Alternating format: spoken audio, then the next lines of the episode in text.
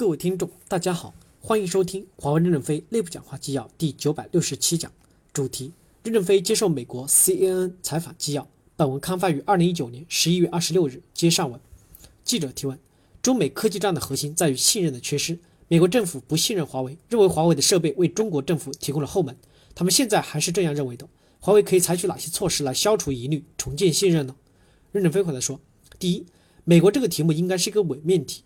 因为是几十年来，华为没有发生过类似的事件。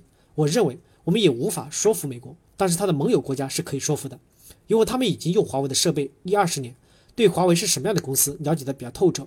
这些运营商就是会说服自己的国家政府对华为公司放心，给华为放开空间。第二，华为的设备很先进，耗能指标、带宽指标，特别是体积重量上的指标，是世界上其他公司还很难达到的。比如我们的五 G 设备安装，手提着就可以上基站。不需要铁塔、工程吊车，这些东西建造成本可以降得很低，这是很了不起的。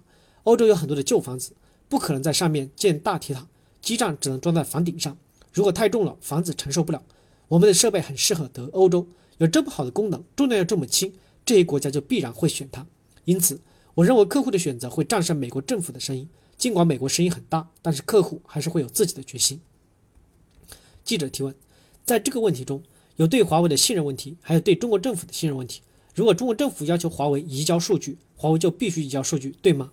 任正非回答说：第一，中国政府从来没有发出过这样的声音；第二，中共中央政治局委员、中央外事工作委员会办公室杨洁篪主任在慕尼黑安全会议上表态，中国企业绝对不允许装后门。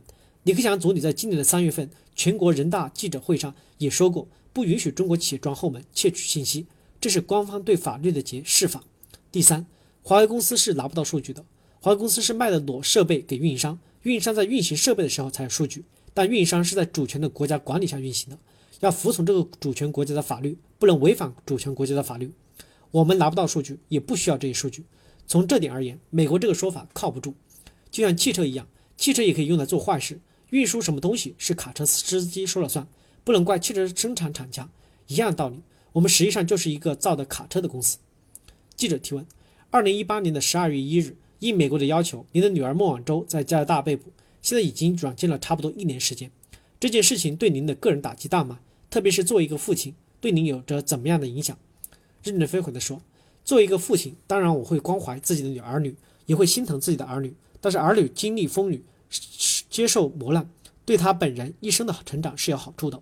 在中美贸易战中，他成为了两个大的球碰撞下的一只小蚂蚁。”处在这样的情况下，我认为他应该感到自豪。世界上两个大国家打架，拿他作为一个筹码。第二，因为孟晚舟没有犯过罪，美国的指控不是真实的，法律迟早会有公正的结论，所以他的心态还是比较平衡的。现在他的母亲和她的丈夫轮流到加拿大去陪他，舒缓他的心情。他平时也在学习、看书和画画来调整自己的心情。他有耐心等到加拿大法律公平、公正和透明的解决问题。记者提问：你有信心？他不会被引渡到美国吗？任正非回答说：“我相信不会有问题，而且我们在美国打官司，我们有信心把纽约东区的官司打赢，证明我们公司有能力和美国政府进行法法律的较量。美国政府以后也不能随意的欺负我们。”记者提问：“您上一次跟女儿孟晚舟通话是什么时候？”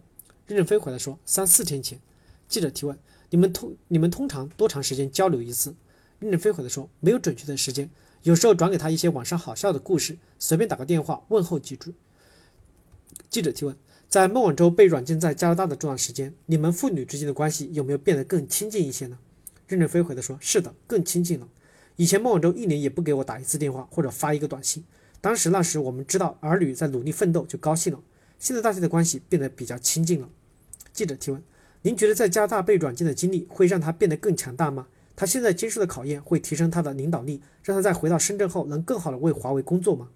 任正非回答说：首先。这些磨难会对一个人的意志有很大的影响，会让他更加的成熟。但是他回到华为公司以后，也不会受到特别的重用，因为他只是首席财务官，只做财务工作。我们公司的领导人必须要具备技术背景，没有技术背景就没有战略的洞察力，没有战略洞察力的人领导公司会使公司逐渐的丧失清晰的方向，从而逐渐的丧失竞争力。因此，他回来也仅仅是做原来的工作。记者提问。在软件期间，他是否还在以某种身份为华为工作？